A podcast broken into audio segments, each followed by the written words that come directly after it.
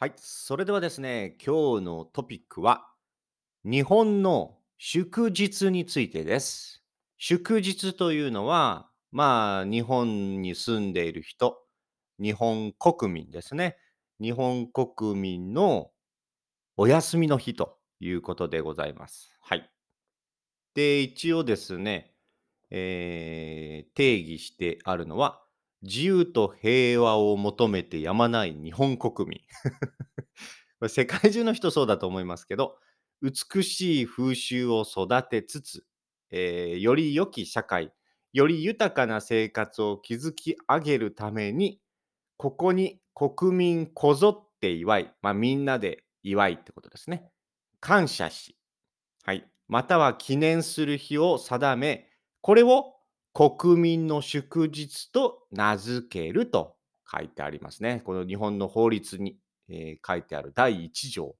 昭和23年法律第178号第1条だそうです、これが。はい。ちょっと何言ってるか分からなかった人。はい。簡単に言うと、まあ自由と平和を求めている日本のみんなは、まあ綺麗なそういった習慣ですね。いろいろ。を、まあ、育てながら、まあ、文化とかね、そういった習慣とか、はい、を日本のそういったいいものを育てながら、より良きソサエティ、社会で、より豊かな、もっといい生活を作るために、はい、国民みんなでそれを祝って、感謝して、はい、で、それを記念する日を、えー作るということで、それを国民の祝日、お休みとえーしましょうということでございます。大体わかりましたかね？はい。まあ、国民のみんながですね、まあ、文化とかですね、もっといい社会とか、もっといい暮らしをするために休みを作りましょうということで、えー作ったというのが国民の祝日です。まあ、祝日というのは国が決めた休みの日ということですね。はい。で、この数については、結構ですね、いろんな国の人と話すと、まあ、本当に国によって違いますけど、最近やっぱり感じるのは、とにかく日本は世界一働いているとか、すごい日本は働きすぎですとか、そういうネガティブなね 大変そうなイメージが強い日本ですが、ここ最近私がいろいろな国の人と話して思うことは、いや、中国とか台湾の方が全然働いてる気がしますね。そんな気がするかな。で、意外となんか日本人から見ると、アメリカの人って、なんかプライベートを楽しんで、休みをちゃんと取ってるイメージがありますけど、結構アメリカの人も働いて休みはそんなに多くないなっていう印象ですね。これですね、本当日本あるあるなんですけど、まあ、このあるあるって何かというと、よくある、まあ、こと、よくあるシチュエーションとかね、そういうのをあるあるって言うんですけど、ピッチアクセントはあるあるって言います。日本あるある。あ、日本をつなげたときは日本あるあるっていうか、日本あるある。で、単体、それだけで使うときは、あるある、あるあるだね。あ、これってあるあるだよね。っていう感じでよく使いますね。あるある。で、日本あるあるの一つに、えー欧米っていう言葉があります。欧米の欧はヨーロッパ、米はアメリカですけど、で、欧米文化とか欧米人とか、欧米ってさって、もうこれね、欧米って日本人の感覚だとほとんどアメリカのにはことについて言ってる人多いんですよ、一般的な人ね。ちゃんと欧米の意味が分かってる人はヨーロッパとアメリカって理解してるんですけど、多分ね、ほとんどの人は欧米っていうとアメリカのイメージ。そして 申し訳ないんですけど、この日本人は、その、白人、色の白い方を見ると、まあアメリカ人だって思うような人もまだたくさんいると思います。特に年代上の人ね。外国人来たらアメリカ人だみたいな。そうそうそう。ちょっとそういった、なんでしょうね、人種というか、そういったところで、もう勝手に決めつけてしまうところが多いですね。うん。多分5種類ぐらいに分けてんじゃないの ?5 種類ぐらいに。なんか、アメリカ人と中国人と韓国人。で、中国人と台湾人の違いとか、香港人の違いは日本人あんま分かんないと思います。多分韓国人と中国人の違いも分かる人はそんな多くないと思いますね、日本人。アメリカ人、中国人、韓国人と、例えばフィリピンとかそういった、えーアジアのそっち側の人と、あとインド人、まあ、あとヨーロッパの人、うん、そう。まあ、あとアフリカの人か。まあ、多分7、8ぐらいで分けて、だいたいそこのカテゴリーに入れてしまうんじゃないかな。あんまり、えー海外のこと知らないし、その海外にどんな人が住んでるとかもあんまり知らない人が多いと思いますね。はい。まあ、ちょっと話はそれましたので戻しますと、休みはなんかアメリカの人はプライベートを楽しんで、1ヶ月とか休み取ったり、なんかバカンスというかね、バケーションで。で、すごい遊んでるようなイメージが多分日本人ありますよ。でも実際ね、アメリカの人と話すと、意外と休み少ないし、結構働いてますよね。ただ、日本みたいに会社が終わった後、なんか飲み会とかなんか残業しすぎたりとか、そういったのは日本よりは少ないような感じの感じですけど、まあ、休みに関してはそんなに多くないっていうのが、まあ、私の感じたことですね。はい。で、さっきも言いましたけど、欧米はアメリカじゃなくてヨーロッパとアメリカのエリアなんで ヨーロッパなんですよ。とにかく長く休みがある。ね。まあ、人にも職業にもよりますけど、聞くとですね、ヨーロッパ結構長く休み3週間とか、日本で3週間の休みってありえないんですよね。ありえないっていうのは絶対ないっていうことですけど、まあ、長くても1週間ぐらいかな。うん。まあみんな1週間休みですねっていうような感じ。まあ10日間っていうのもあるかな。長くても10日間。1週間から10日ぐらいかな。はい。でもなんか結構ヨーロッパの人に聞くと、もうほんと3週間とか 1ヶ月休みですとか、そういう人もね、聞くんで、これはすごい文化だな、いい文化だなと思いますね。まあ、だんだん日本なんかもね、いろいろ仕事の働き方とかも変わってきていますし、まあ、ガバメント、政府が働き方改革ということで、どんどんそういったね、無駄な残業をなくしたり、もっと休むときは休みましょうとか、えー週休、今基本土曜日、日曜日ね、まあスタンダードというか、基本はベーシックは土曜日、日曜日休みで、週に1週間に5日働いて2日休むみたいなのが、まあ基本なんですけど、週休3日、1週間3日休みにしませんか？みたいなこともね、どんどん進んでっているんで、まあこれがうまくいけば、ね、1週間に3回休むのが普通みたいになってくるのかなっていう感じですね。まあ、とにかく中国とか台湾の人と話すと結構働いてるなっていう感じのありますね。あと韓国の人もかな。うん。で、アメリカの人も結構働いてるなっていうイメージですね。で、日本の祝日は実際1年間にどれぐらいあるかっていうと、まあ今の2021年、そして去年の2020年、えー両方とも年に16回国の休みがあります。祝日は16日ということです。で、どんな祝日があるかというと、まあ簡単にちょっとね、説明します。まず1月の1日からですね。11、ハッピーニューイヤー、元旦ですね。まあ年の初めを祝うという日ですね。まあこれ1月1日休みですけど、まあ結構三が日と1月1日、1月2日、1月3日、これ結構休みだったりするんでね。多くの会社とかは。うん。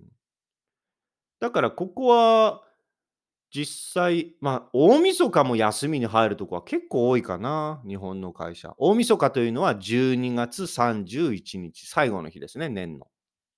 だから、12月31日、1日、2日、3日なんで、この4日間結構休みの会社って多いと思うんですよ。休みの人。学校とかもそうだしね。だこれを入れると、まあ1月1日、1日しかここに書いてないから、プラス3としたら、日本の休みは19日ぐらいあるのかな ?19。19日ぐらいあるのかな？はい。まあ一応決まってるのは1月1日の元旦の日。そして次が1月の、えっ、と第2月曜日。第2、セカンドですね。第2月曜日です。これは成人の日。成人っていうのは、えー大人に、まあ日本だと20歳、20歳ですね。子供と大人に、成人に分けて、成人の日、あー20歳になった時成人と言いますけど、成人の日ということで祝日になっています。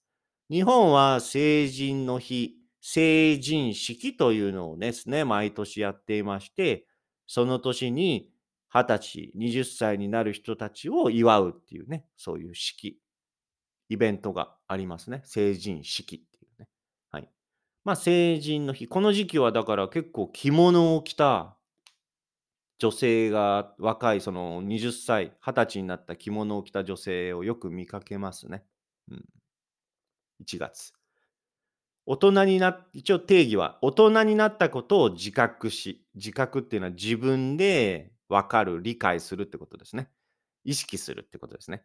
大人になったことを自覚し、自ら生き抜こうとする青年を祝って励ますと。まあ、自立、自分一人でも生きていけるように、えー今後の人生にエールを送るっていう感じですかね。おめでとうみたいな感じでね。はい。これからはお父さんお母さんにね、あまり頼らず一人で頑張っていくんだよ。なぜなら君は成人だから、二十歳になったから、20歳になったからってことですね。はい。これを祝う日が1月の第2月曜日。前は1月15日って決まってたんですけど、なんかいろいろな都合でこれ第2月曜日に変えましたね。うん、はい。そして次。建国記念の日。まあ、建国っていうのは、建てる、まあ、ビルド、建てる国、country っていう感じで書いてありますけど、まあ、国のお祝いの日っていう、国ができたお祝いの日っていうことですね。これはまあ、いろいろ世界の国にもあると思いますけど、これは政令で定める日ということで、えーそういった国の、国ができたことを祝って、国をみんなで愛し愛しましょうと。愛する心を養うためにできた日ということです。まあ、国ができた日っていうのはこれ世界中ありますよね。はい。そうです。これがありますね。建国記念の日。はい。ちなみに、えっと、2021年、今年の建国記念日ってあったのかな？はい。あ、2月の11日の木曜日、2021年でしたね。建国記念日。うん。これはちょこちょこ変わり、変わるのかな？ちゃんと、ちゃんと把握してないな。大事な日ですよね。国2020、変わるんだよね。毎年基本は2月11日です。すみません。皆さん知らなかったですか？これ、毎年基本は2月の11日が建国記念日です。もう忘れもしませんよ。国ができた日ですから。2月の11日。ですね。で、2021年では木曜日だったっていうことですね。うん。はい。そうですね。はい。じゃあ行きましょう。次ですね。次は天皇誕生日。天皇エンペラーですね。はい。天皇誕生日はこれも忘れはしませんよ。2月の23日です。天皇の誕生日を祝う日ですね。はい。まあ、これはまあ説明いらないと思いますけど、国のね、象徴である天皇エンペラーを祝う日です。2月23日。はい。その次は春分の日ですね。春分の日は春が来たよっていう、春来ましたよーっていう感じですね。春分の日。まあ自然をたたええー生物を慈しむとありますけど、まあ自然をリスペクトして、まあ生き物たちを愛するっていう感じですかね。うん。春分の日、春が来たよっていう日。これも春分の日。ちなみに春分の日は、日付書いておいてほしいな、これ。2021年は春分の日は3月の20日、3月の20日ですね。はい。ああ !OK! これあれですよ。僕、誕生日が3月22日なんですよ。前は3月21日、僕の前日、僕が生まれた前日が毎年春分の日だったよね。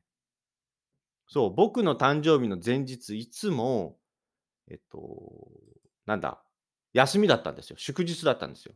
ところが、まあ、ここにあるように、今は日にちが決まってないんですよね。うんうんうんうん。春分の日は、えーちょっとコロコロコロコロ変わるっていう感じになっていますんで、だいたい3月の20日かな。うん、そうですね。はい。OK? そうね。1年が365日っていうのは基本ですけど、その日数が時々変わるんで、それに合わせて、えー春分の日を変えると。1年がこの365日ない時があるんです。例えば2月の2月が28日だったり、そこが時によって変わってしまうんで、だから1年のこの日にちを変えを変えるんですね。前は3月21日だったんですけど、そこがコロコロコロコロ変わるから、毎年変えましょうっていう感じで変えていってるんですね。うんうんうんうん。そういうことでございます。はい。まあ、ちなみに、今回のこの、えっと、日本の祝日についても、アマオジャパンのブログに載せておきますので、よかったらチェックしてみてください。はい。そして行きましょう。あ結構あるから、ちょっとスピードアップしますか？昭和の日。昭和の日は4月29日です。はい。昭和の日。これはそうですね、激動の日々を得て、はい、そうですね。これはあの激しくこういろいろまあ戦争があって、戦争あと経済復興、国をまた立て直したっていうね、戦争があったり、その高度経済成長、すごくバブルというかね、日本が日本が世界を買うと言われていたぐらい、日本経済ですごかった時がありますけども、もうほんとその激動、激しく動く、そその昭和時代、はい。その時の復興を、えー忘れないようにということで、国民の将来、昭和の時、戦争で負けて、すごい、ね、もう東京が野原になるぐらい、えーなところから、え経済を立て直して世界トップクラスになるぐらい経済を立て直したっていう、あの昭和を忘れないようにっていう日ですね。昭和の日。うん。ということで、これが4月29日ですね。はい。そして次が憲法記念日です。はい。それぞれいろいろな国に憲法、法律。まあ、憲法はま法律の中でもトップの法律ですね。国の法律、憲法。こちらを記念した日、憲法記念日が5月の3日。はい。日本国憲法を記念し、国の成長をということでございます。日本国憲法の。はい。に憲法記念日。憲法記念日です。5月3日。はい。そして、ちょうど今ですね、子供の日、5月5日。まあ、今日は5月6日なんで、昨日ですね。はい。5月の5日はこれ子供の日です。55の5月5日は子供の日。はい。子供の人格をまあリスペクトして、重んじて尊重して、子供の幸せを、えー祝うと。そして母に感謝する日ということです。5月の5日。ちょうどだから、この憲法記念日5月3日、あ、ちょっと待ってください。昭和の日が4月の29日。4月の終わりでしょ？憲法記念日5月3日でしょ？緑の日が5月4日。子供の日が5月5日で、これ国の、え祝日、祝日が4月29、5月3日、5月4、5月5、29、3、4、5ってありますよね。ここに5月1、2も含めたりして、ゴールデンウィークっていう連休。連休というのは休みが続くという意味なので、これがゴールデンウィークっていう感じです。それが昨日5月5日に日本は終わりました。ちなみに昨日の夜ツイッターを見てたら、もうそれこそ本当みんな悲しいツイートが多かったですね。休みが終わってしまうんですね。夢みたいだ。あっという間のゴールデンウィークだったとか。明日会社かよ。行きたくない。明日会社嫌だよっていう。すごいネガティブな、一年の中でも、特にネガティブなツイートが多い日じゃないですかね。うん。はい。まあ、ちなみに僕は今日休みです。じゃあ、ちょっと待ってくださいね。ちちなみに、ちなみに僕にゴールデンウィークはありませんでした。ゴールデンウィークずっと仕事してたんで。ちなみに今日は休みです。はい。はい、今話は置いときまして。5月6日です、今日は。はい。そして次は7月の第3月曜日、3回目の月曜日が休み。これは海の日という休みです。まあ、海に感謝するっていう日ですね。そうですね。まあ、海洋国日本、まあ、海に囲まれた日本ですからね。まあ、そういった海に感謝して、日本を、日本のこれからのね、えー、繁栄、まあ、これからの経済、まあ、これからの日本が良くなるように、海に感謝する日です。7月の第3月曜日。そして、翌月が8月11日。これ山の日ですね。これやっぱ日本も山が多いですから、山に親しむ機会を得て、うん、山に親しむ機会を得て、まあ、山にの感謝して、うん、リスペクトして感謝するっていう感じですかね。はい。そういうことですね。山の恩恵に感謝するっていうことですから、山ってありがたいなと感謝しましょうということです。8月。7月、まあやっぱり夏なんでね、海の日7月の、まあ、第3終わり、半ばぐらいかな。半ばというのは真ん中ぐらいですね。で、山の日が8月の頭、前半なんで、11日。うん。まあ、海行ったり山行ったり、夏をエンジョイしましょうというか、感謝して楽しみましょうっていう感じですね、これ。そして飛んで翌月、9月の第3月曜日は敬老の日。はい。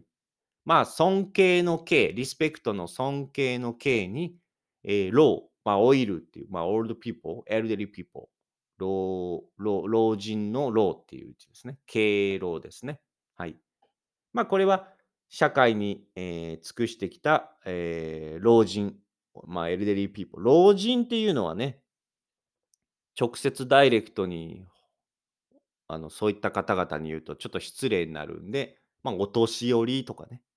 まあ、お年寄りって直接ダイレクトに お年寄りっていうのも失礼なんですけどね。うん。まあ一応お年寄りっていう言い方が elderly people は一番いいかなと。はい、老人とか年寄りって言うとダメです。年寄りはちょっと、えー、強い、えー、もう悪口みたいになっちゃうんで、お年寄りと言ってください。はい。まあ長寿を祝う。長寿というのは長生きですね。はい。ですね。まあ、長生き、まあ、長生きを喜ぶっていう感じですかね。長生きを喜ぶっていうね、はい、感じです。敬老の日。はい。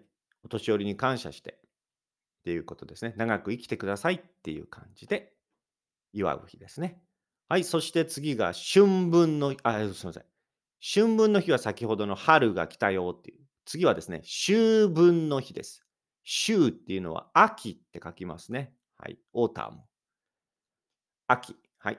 まあ、この秋分の日は先祖、えー、おじいちゃんのおじいちゃんのおじいちゃんのおじいちゃんとかね、お母さんのお母さんのお母さんのお母さんって先祖を、まあ、リスペクトして、で、まあ、もう亡くなってますからね、そういった方々に、えー、まあ、ありがとうございましたかね、はい、いう感じで気持ちを、えー、まあ、気持ちを持つというか感謝する日ですね。秋分の日。まあこれは秋が来たよっていう意味でもありますけど、先祖に対してまリスペクトするっていう意味で秋分の日を設けていますね。はい。そして次が10月。はい。あ、秋分の日ちなみにいつだろう ?2021 年。今年は。今年の秋分の日は、はい。あ、9月の23日の木曜日ですね。そうか。これもやっぱり暦上変わりますね。春分と一緒で。うん、秋分の日は今年は9月の23日ですね。9月の後半ですかね。はい。そして翌月の10月はスポーツの日っていう祝日があります。まあこれはスポーツしましょうっていう健康をね、はい。みんなで健康になりましょうっていう日ですね。わかりやすい。スポーツの日。これは10月です。だからこの時期に日本では運動会、そのスポーツのイベントとか運動とかが多いですね。はい。そして翌月の11月の3日。これは文化の日です。そうですね。一応定義は自由と平和を愛し文化を進めるっていうことですね。まあ要は文化をまたもっとこういろいろ楽しんだり親しんだりしていきましょうっていう記念の日ですかね。うん。まあ文化、文化のカルチャーイベントみたいなのもやっぱりこの時多いですよね。11月3日。はい。そして次、最後が勤労感謝の日ですね。11月の23日。はい。まあ、勤労っていうのは働くことですからね。まあ、働く、働いてる人に感謝を込めてっていう感じですかね。うん。生産を祝い、みんなでお互いに感謝し合う日、勤労感謝の日っていう感じです。はい。これが最後ですね。はい。まあ、さっきも言いましたけど、12月31日とか、12月30日、会社が休みなところも多いので、日本は結構、これプラス、いろいろ休みがあるって感じかな。あと、ゴールデンウィークも、祝日は4月29、5月3、4、5ですけど、5月1、2は会社休みですよっていうとこも多いですので、基本、国の祝日は16日ですが、さっきも言いました通り、プラスいくつかあるんで、20何日ぐらい休んでいる人が普通なん、普通というか、平均的なお休みの取り方なんじゃないでしょうかね。はい。そうですね。はい。ということでございまして、今日は日本の祝日について簡単ではございますが、えーお話をしてみました。一応これ、あの、先ほども言いましたけど、アマオジャパンのブログにも載せておきますので、よかったらチェックしてみてください。はい。ということでございまして、今日は5月の6日でゴールデンウィーク明け。明けっていうのは終わった後ですね。明け。明け方とか、朝のことです。太陽が出てきたっていう感じですから。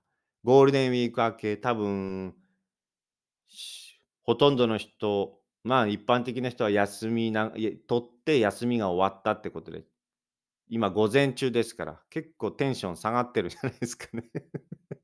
会社でもうなんか、はあ、始まったのが、とかね。はあ、会社かとかね。ああ、学校かよみたいな感じでね。そういう人も多いかもしれませんけど、どうなんでしょう？わかりません。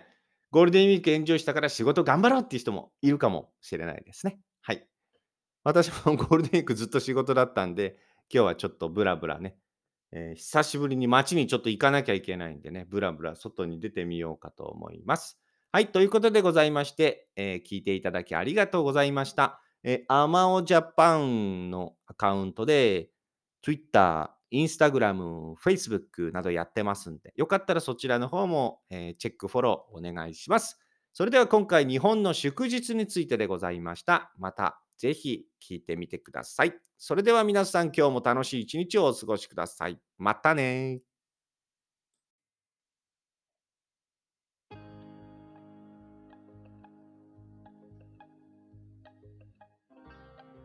皆さん、こんにちは。アマオジャパンのアマオです。このポッドキャスト番組は、日本に興味がある方や、日本語を勉強している方へ向けて、日本のニュースやトレンド、話題になった SNS や記事などを皆さんにご紹介していくポッドキャスト番組です。できるだけ優しい日本語で皆さんにご紹介していきますが、ちょっと難しかったり聞き取りにくかった時は、ポッドキャストを何回か聞きながら、リスニング練習に使っていただけると嬉しいです。もちろん何かをしながら気軽に聞いていただければと思っております。ニュースの内容については、私のアマオジャパンというブログでですね、ご紹介したトピックやニュースについてのリンクなどを載せておりますので、そちらからチェックしてみてください。